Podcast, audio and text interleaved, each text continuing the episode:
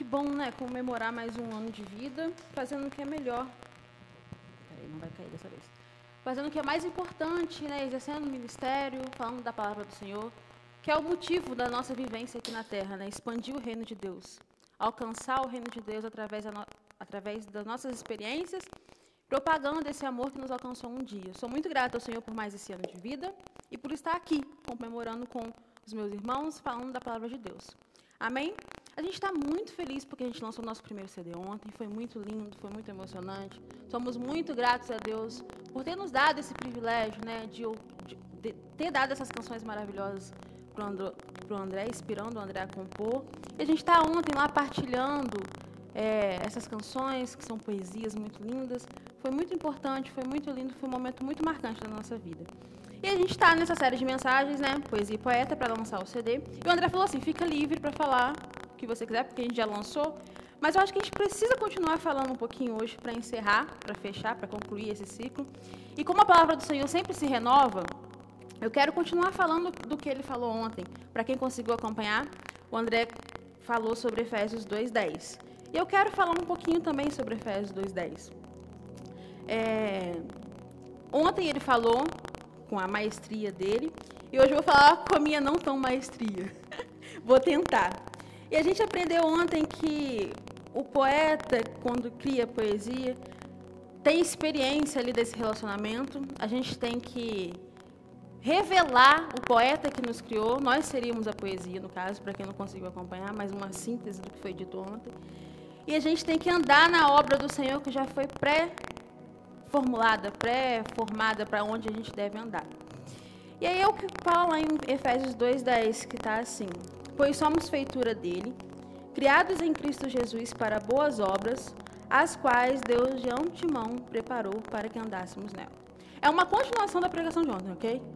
Então você, por favor, busque no YouTube o lançamento de ontem, porque foi muito lindo, além de ter essa palavra rica. Mas, como a palavra de Deus se renova, eu queria partir ter esse ponto de partida para falar o terceiro ponto, que é essa, esse caminho que de antemão o Senhor preparou para que andássemos. Mas eu preciso necessariamente passar pelos três pontos também, de forma simples. E aí eu quero abordar esse criados por Deus. Nós somos feitura dele, pois o Senhor nos criou, pois somos feitura dele. Nós somos criados e marcados pelo Senhor. Todo autor de uma obra deixa uma marca no que ele cria seja uma poesia, seja uma escultura de barro, fique impressa ali a digital do autor que criou. E Salmos 63, eu vou abrir aqui. Espera aí que meu. Salmo 63 ele ressalta isso para nós. Salmo 63 diz assim: o título é Sede de Deus.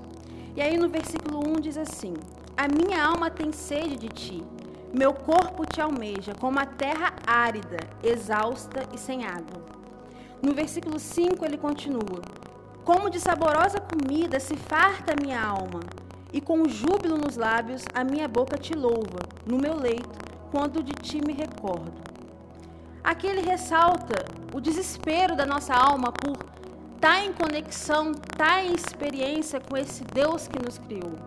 Nós somos feitura, então, quando nós somos feitos e essa identidade do nosso autor fica em nós, a nossa alma sente saudade do toque daquele que nos criou.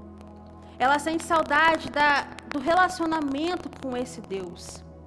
E, e, essa marca, ela ressoa essa necessidade de estar em contato. Agostinho, eu também gosto muito de Agostinho, ele diz no capítulo 1, no, no, no capítulo 1 que a minha alma não repousa, a minha alma não encontra descanso enquanto ela não se volta em repousar em ti. Então, uma vez feituras, nós só conseguimos a paz para viver e caminhar no caminho que ele de antemão preparou quando a gente se relaciona com o nosso autor. Só quando a gente consegue ter essa experiência de vivência, a gente consegue a paz para experimentar e realizar as boas obras e andar no caminho de antemão que o Senhor preparou para nós. E aí a gente vai para o segundo ponto, que é criado em Jesus para as boas obras. Ontem o André falou que a gente tem que revelar o autor. A gente tem que ter um resultado dessa, dessa experiência de vivência, dessa experiência de repouso no Senhor, de reencontro e reconexão quando nós o buscamos e o encontramos, porque sempre que nós o buscamos com o coração aberto e íntegro nessa busca, não tem como buscar e não encontrá-lo, porque assim como a gente sente saudade do autor, o autor sente saudade da sua obra. Então, quando a gente consegue essa experiência, esse relacionamento, a gente tem que gerar fruto dessa dessa comunhão, desses encontros, dessas experiências. Nós temos que testificar as obras que o Senhor fez e realiza em nós. E aí eu lembro lá de Caim e Abel, porque o que seriam essas obras? Aí a gente tem que vir aqui em Gênesis 4, versículos 3 e 7, que diz assim: Acontece que no fim de um certo tempo, Caim trouxe do fruto da terra uma oferta ao Senhor. Abel, por sua vez, trouxe as primícias do seu rebanho e da gordura deste. O Senhor se agradou de Abel e de sua oferta, mas de Caim e de sua oferta não se agradou. Caim ficou muito irritado e fechou a cara. Então o Senhor lhe disse: Por que você anda, irritado, Caim? E por que essa cara fechada? Se fizer o que é certo, não é verdade que você será aceito? Mas se não fizer o que é certo, eis que o pecado está à porta à sua espera. O desejo dele será contra você, mas é necessário que você o domine. Quando a gente diz que desse relacionamento de encontro e reencontro com o Senhor tem que surgir um resultado, tem que revelar o autor e o consumador da nossa vida em boas obras, a gente fica se perguntando o que seriam essas boas obras. E aqui a gente percebe dois frutos. Um fruto, uma oferta que foi imediatamente aceita, que foi a de Abel, sem, nenhum, sem nenhuma mácula, foi perfeito. O Senhor aceitou de, de pronto o que ele ofertou para ele, porque ele ofertou o melhor. Mas a gente também tem o de Caim, que não foi a primícia, que não foi a primeira parte do que ele produziu. Abel conseguiu alcançar o que o Senhor queria de modo espontâneo. O Senhor se agradou. Mas perceba que, por mais que ele tenha se agradado da oferta, da obra que foi voltada, ele não se manifestou a Abel, que foi perfeito ele se manifestou a Caim, que foi imperfeito. E olha que zelo que o Senhor, zelo, paciência e cuidado que o Senhor teve com alguém que foi imperfeito em voltar algo para ele. Ele pergunta: por que anda irritado? Por que essa cara fechada? Emburrado. Caim estava emburrado porque, além de não ter feito o melhor para Deus, o Senhor não aceitou. Ele estava totalmente errado, mas o Senhor teve paciência e teve o amor de se manifestar para quem entregou não o melhor, mas o menos pior. Então aqui a gente percebe que o Senhor não quer perfeição, porque Ele sabe que nós não podemos sempre entregar algo perfeito em obra, em relacionamento, em vivência com o Senhor. Na verdade, o Senhor quer porta de entrada para se relacionar conosco. E na verdade, os nossos defeitos como Paulo diz, nós deveríamos nos, nos, nos vangloriar das nossas falhas, das nossas fraquezas. Por quê? É nessas fraquezas que o Senhor nos faz forte, porque Ele se manifesta em nós. Ele consegue se conectar conosco e conversar conosco para que a gente entenda que a nossa dependência não está no que de bom e perfeito nós fazemos, mas no que Ele pode fazer das nossas imperfeições no que Ele pode trabalhar nas nossas imperfeições que nós entregamos de bom grado, para que Ele torne em algo bom e perfeito e agradável para Ele de volta. Abel foi perfeito na oferta, mas o Senhor se manifestou a Caim. Ele tinha algo a desenvolver em Caim. Ele o alertou: olha, Caim, cuidado, porque o, pecado te ronda. E se ele achar lugar, ele vai ser contra você. E aí a morte vai entrar. Ele teve o cuidado de, primeiro, saber o que, que ele estava sentindo, mesmo Caim não tendo entregado o melhor. Você consegue perceber isso? Caim foi egoísta, ele não quis dar a melhor parte do que ele produziu, ele trabalhou por aquilo. Ele não conseguiu entender que o que ele estava voltando não estava pagando ao Senhor, mas ele estava sendo grato pelo que o Senhor tinha dado por uma temporada de trabalho. era simplesmente devolver o que o Senhor já tinha dado, porque tudo é de Deus. Então ele foi egoísta com uma parte que já era do Senhor, sendo que toda a parte já era dele. E ainda assim o Senhor se importou de entender o porquê de ele estar se sentindo mal. E não só mal, mas ele estava emburrado como uma criança que sabe que fez errado, mas não aceita a repreensão. E além de zelar pelos sentimentos internos dele, ele, quis, ele, ele ainda alertou a Caim ele já sabia todo o mal que Caim estava fomentando dele de querer matar Abel. Porque Abel foi grato ao Senhor. Porque Caim mata Abel não pela oferta que Abel deu ao Senhor, que foi perfeita, mas pela inveja de Abel conseguir se desprender do melhor para Deus. E mesmo assim o Senhor se volta para esse homem imperfeito, esse homem invejoso, esse homem homicida que estava fomentando o espírito de homicídio dentro do coração contra o próprio irmão, o Senhor escolheu se revelar para esse, para esse que não foi perfeito na entrega. Então, a poesia de Deus que nós somos, esses rabiços, como o André disse, mal acabados, que estão sendo ainda aparados pelo Senhor ao longo da nossa caminhada, o Senhor quer que a gente entregue a nossa melhor parte que não é perfeito, ele sabe. Mas ele quer, antes de tudo, um relacionamento que as nossas imperfeições permitem que nós tenhamos com esse Deus. Porque se nós, se nós fôssemos 100% perfeitos, a soberba entraria no nosso coração e nós acreditaríamos que seríamos capazes de andar, de andar nesse caminho já preparado pra, por Deus para nós, sem o auxílio do próprio autor e consumador do caminho. Amém? E o terceiro ponto, que é o que eu quero mais desdobrar, é esse, é esse caminho que de antemão Deus preparou para que andássemos, andássemos neles, né, neles. Nessas obras se constitui o caminho para onde a gente está andando, do porquê andar e qual é o destino que nós buscamos. E aí eu quero ir lá em 1 Samuel 9, para a gente entender um pouco melhor o que é esse caminho que de antemão preparou para que andássemos nele. Aqui no capítulo 9, a gente aprende, a gente percebe, nos, nos é contada a história da eleição de Saul. Como Saul foi eleito para ser o rei de Israel, né? o primeiro rei de Israel, quando os israelitas não, já não queriam mais viver sem um rei. E a gente percebe que não foi uma, uma, uma trajetória em linha, não, não foi uma escolha, uma, uma trajetória linear. Passou por bifurcações e talvez dificuldades de entendimento esse caminho que levou Saul até o trono.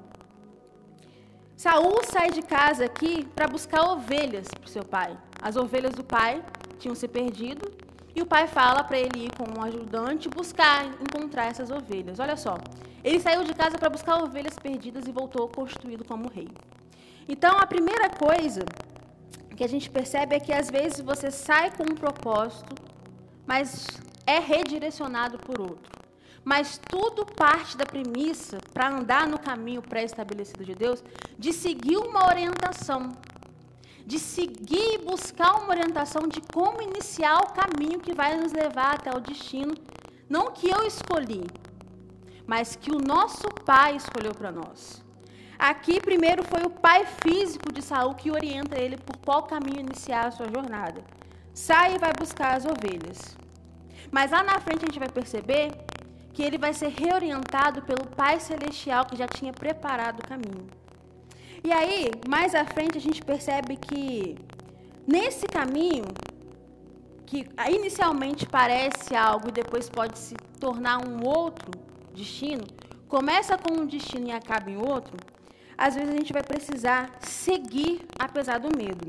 No versículo 5, quando eles andam, andam, andam e cada vez mais se afastam da casa do pai de Saul, ele vira e fala assim: ó, quando chegaram à terra de Zuf, Saul disse ao servo que estava com ele: Vamos voltar, porque senão meu pai vai deixar de se preocupar com as jumentas, que seriam as ovelhas, para começar a se afligir por causa de nós.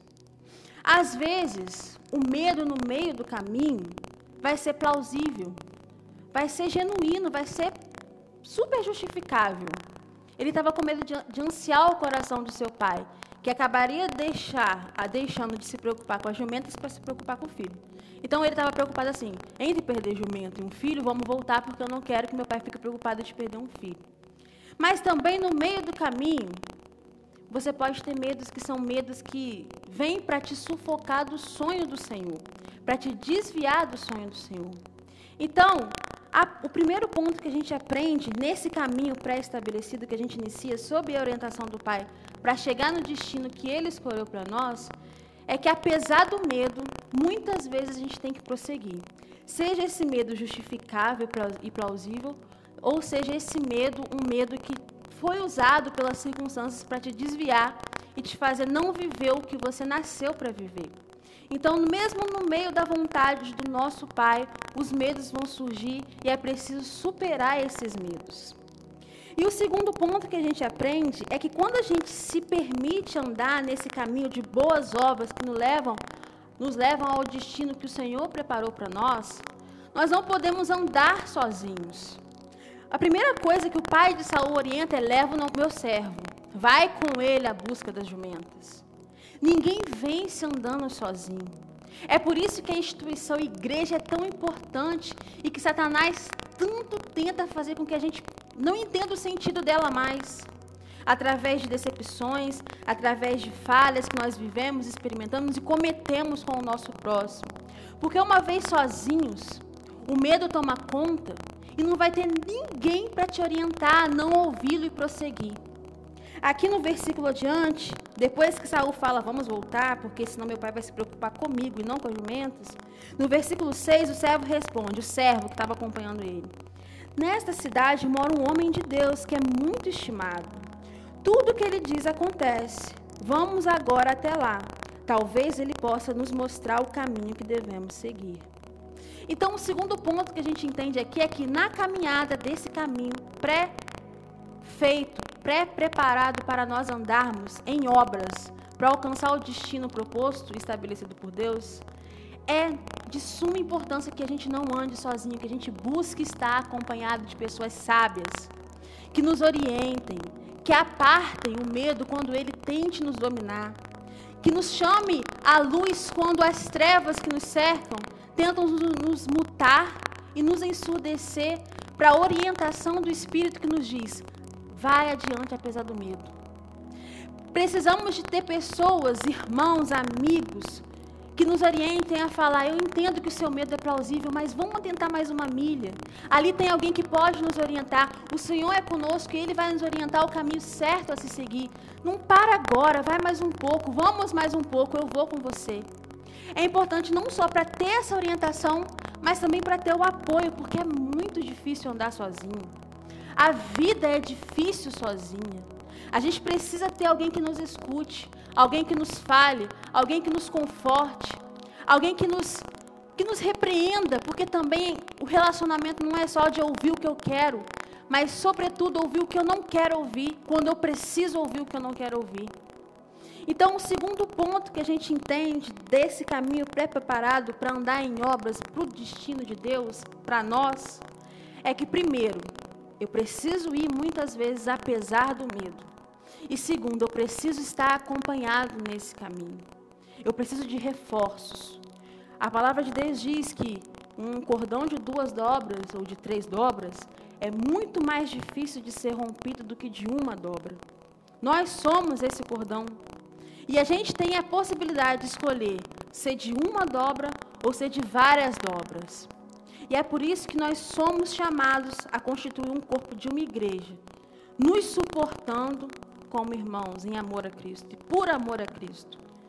Amando porque Ele nos amou primeiro. O convívio em si não é fácil. É como ferro afiando ferro. Mas esses atritos, essa poda é necessária para conseguir alcançar essa vivência de cuidado, de zelo. O Senhor usa quem está disponível ao redor. É claro que o Senhor pode se manifestar como a sarça dente, mas é tão mais simples, tão mais o que Ele quer para nós, a comunhão, usando o irmão que está do lado para te orientar a seguir. O próprio Deus é trino, porque Ele tem paixão pela família, ele tem paixão pela comunhão. Então a gente não pode, por demandas de sofrimento que nos causaram e que nós já causamos a alguém, porque nós somos humanos somos falhos. Da mesma forma que falharam comigo, eu posso falhar a qualquer momento também. Então a gente tem que partir do pressuposto que igreja é formada de gente. E gente é complicada. Gente é falha. Se a gente entender isso, a gente consegue viver a experimentação do melhor que pode se extrair da comunhão. Que é esse alento no momento difícil, que é essa orientação quando tudo que a gente quer é abortar o caminho e voltar para trás, para a beira, como a gente disse semana passada, e construir ali, no raso, uma casa, porque é mais fácil e confortável, ao invés de nos lançarmos no mar onde a gente não tem pé e não tem como medir a distância, a profundidade, e o medo tenta nos impedir de andar. Amém?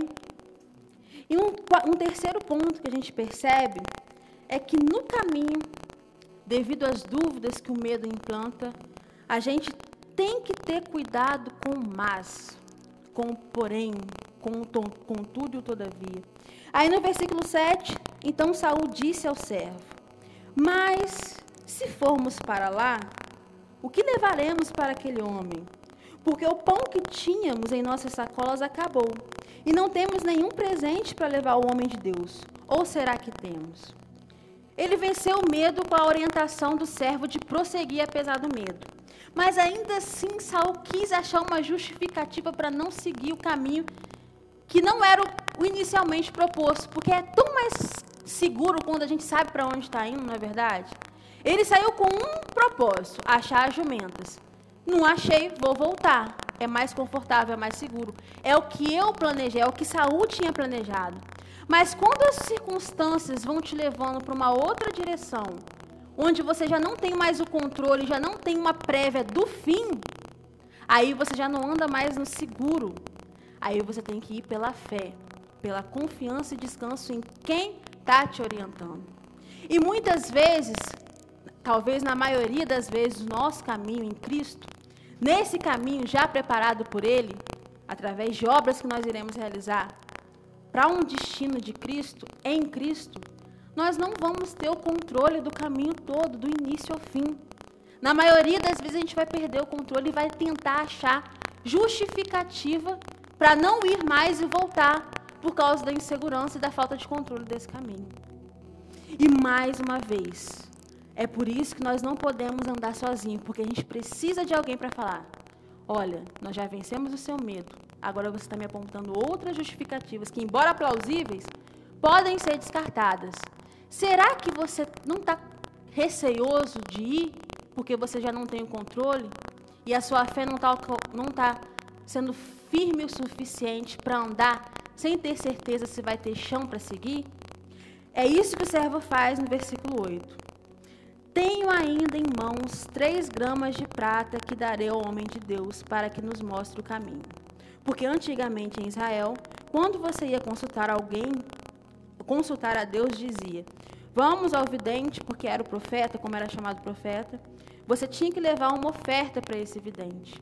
Então, além de orientar Saul, entender a fragilidade dele de sentir medo porque ele é humano e de duvidar pelo medo de não ter o controle desse novo percurso no caminho, ele ainda tinha providência para descartar todas as, as justificativas e desculpas que Saul poderia levar. Ele reservou a parcela de oferta. Está vendo a importância de andar em comunhão? Bem cercado de boas pessoas que vão, além de te orientar no caminho, te auxiliar a chegar até o fim. Se Saul tivesse sozinho, ele não teria sido constituído rei. Ele não teria alcançado a plenitude do plano perfeito do Senhor para a vida dele, pelo medo, pela insegurança e por estar só. Então, ao longo do caminho, a gente tem que ter cuidado com os mas que nós levantamos, porque esses mas, essas justificativas, essas desculpas, podem nos tirar do plano perfeito do Senhor da plenitude do que o Senhor pré-estabeleceu para que nós andássemos no destino preparado por Ele. E um quarto ponto é que às vezes, no meio da vontade de Deus, acontece uma tempestade, uma dificuldade, uma confusão. Não é porque ele saiu orientado na vontade do Pai para seguir um caminho pré-determinado por Deus que ele vai estar isento de problemas. A gente percebe que toda a trajetória até ele chegar lá foi conturbada, foi aflita de alma. Ele várias vezes quis olhar para trás e voltar. Ele várias vezes teve dúvida, teve medo devido à falta de controle de onde isso poderia o levar, porque ele não via o fim como Deus vê. Deus sabe o hoje, o amanhã e o fim. Saul não tinha o plano completo do plano, não tinha a a, o mapa completo do plano. Só o Senhor tem esse conhecimento. E é aqui, no, no escuro, quando a gente anda no escuro, que a fé entra e atua. Aí que a gente precisa realizar a fé no firme fundamento que é Cristo.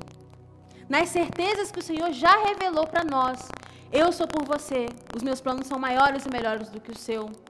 Confia, porque se eu cuido dos pássaros, que dirá de você?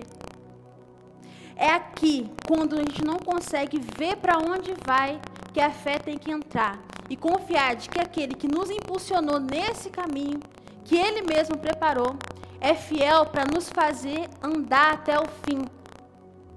E que mesmo que nas dificuldades, no meio da vontade de Deus, ele é conosco e não vai nos deixar só. Amém? Então, às vezes, mesmo que a gente esteja. Porque às vezes, quando a gente vive dificuldades, a gente começa a questionar se aquela é realmente a vontade do Senhor. Mas em nenhum momento o Senhor nos disse que não teríamos aflições, mesmo andando na Sua vontade. Pelo contrário, as dificuldades nos aperfeiçoam. Quando Pedro sai do barco para andar nas águas, ele, come, ele anda, olhando para o Senhor, ele anda em águas, ele anda sobre as águas. Mas quando ele se dispersa, ele começa a afundar. É mais ou menos isso que acontece conosco. Quem chama ele foi o Senhor. Quem nos chama para esse caminho pré-determinado é o Senhor. Mas se nós não nos atermos aos sinais, à voz de Deus, ou mesmo nos atendo e fazendo tudo conforme ainda assim nós não estamos isentos dos sofrimentos do caminho, das dificuldades do caminho. Mas é necessário seguir apesar da dor, apesar da confusão, apesar da ansiedade, da insegurança de andar. Por quê?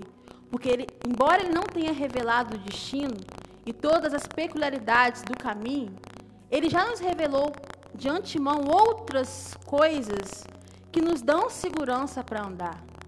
Há outras promessas de cuidado, de zelo, ao longo de toda a palavra do Senhor, que é um manual de vida e vivência, em que por mais que a gente não tenha certeza sobre algumas áreas, porque ele não, não coube a ele nos revelar, porque talvez a gente não tenha estrutura para saber o fim do destino, ele nos deu revelações que nos dão segurança para seguir confiando nesse Deus. Amém? E por fim, a quinta coisa que a gente aprende aqui nessa eleição de Saul, sobre esse caminho de antemão preparado, é que às vezes os desvios são o verdadeiro destino. É por isso que é preciso relacionamento com o seu autor, com Deus. Porque às vezes a gente perde algo grande de Deus porque a gente insiste que o caminho tem que ser reto quando na verdade o caminho de antemão proposto tinha desvios, tinha oscilações, tinha curvas necessárias que nós precisaríamos passar. Isso é provado aqui no versículo 14, 14 e 15. Então eles foram até a cidade. Saul vence todas as, as aflições e as dúvidas e prossegue com o servo. Quando estavam entrando, eis que Samuel saiu ao encontro deles para subir ao lugar alto. Versículo 15. Ora, um dia antes de Saul chegar, o Senhor tinha revelado isso a Samuel, dizendo: Amanhã, a estas horas, enviarei a você um homem da terra de Benjamim, o qual você ungirá por príncipe sobre o meu povo de Israel. E ele livrará o meu povo das mãos dos filisteus, porque olhei para o meu povo, pois o seu clamor chegou até mim. Por mais que Saul se sentisse perdido e desorientado, perceba, Deus tinha enviado ele para aquele desvio para chegar a este fim, a esse destino.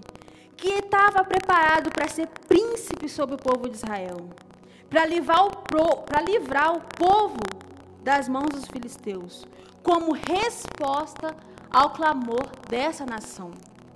Você percebe que você pode ser, pode ter sido separado para ser um príncipe que vai libertar um povo e que pode ser você a resposta do clamor de alguém?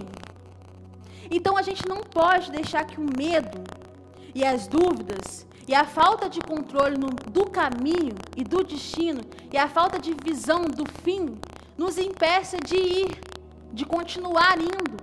Porque pode ter pessoas esperando você chegar no destino. Pessoas que dependem de você falar algo para serem libertas. Pessoas que precisam que você fale e chegue até lá para que vejam o semblante de Cristo em você e entendam que elas precisam do Senhor.